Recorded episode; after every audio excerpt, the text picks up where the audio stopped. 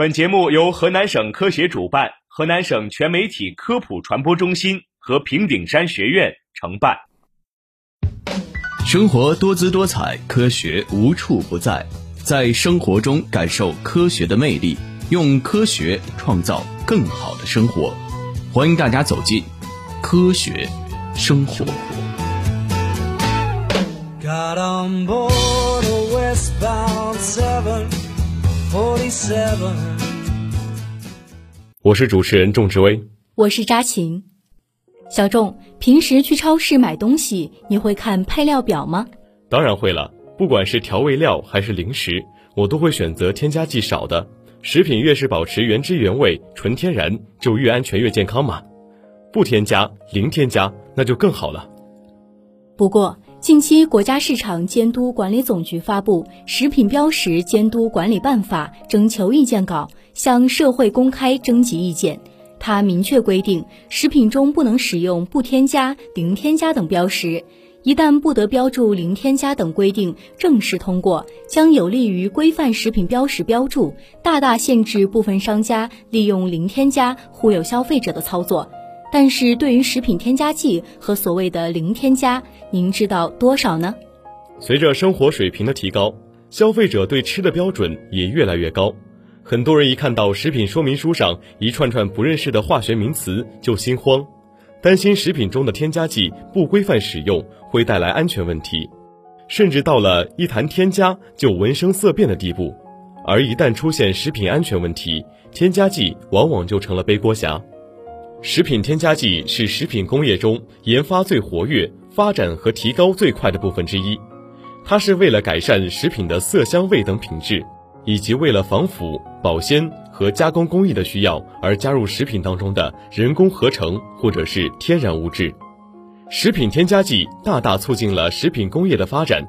只有使用食品添加剂，才能够延长食品的贮藏期，保证食品的安全，为人们提供更加美味和营养的食品，满足人们的不同需求。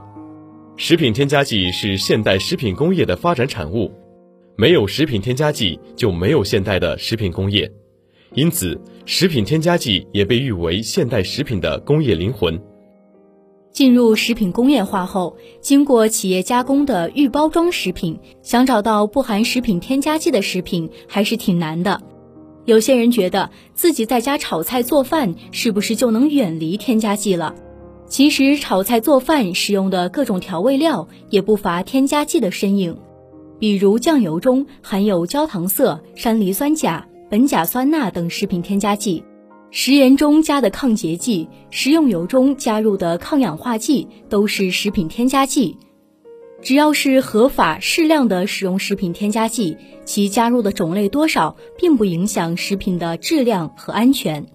如果零添加指的是未添加合法的添加剂，这种情况就更有意思了。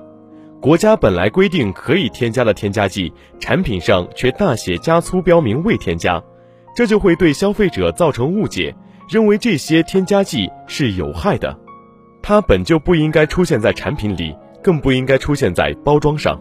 其实，即便真的零添加，也不等于一定安全、健康或者说营养。比如，食品防腐剂是食品添加剂中的一大类，用来防止或者是延缓食品的腐败变质。延长食品保鲜期和储存期，有一些蛋白含量比较高的食品，必须要添加防腐剂来保证食品的健康安全，否则更容易腐败变质。因此，在合适的范围内添加防腐剂，其实是对消费者食品安全的保障。有时候，适量的食品添加剂反而可以减少和消除食品制作过程中有害物的产出。在腌制食物的时候，适量添加抗坏血酸。也就是我们俗称的维生素 C，可以有效降低致癌的亚硝酸盐的含量。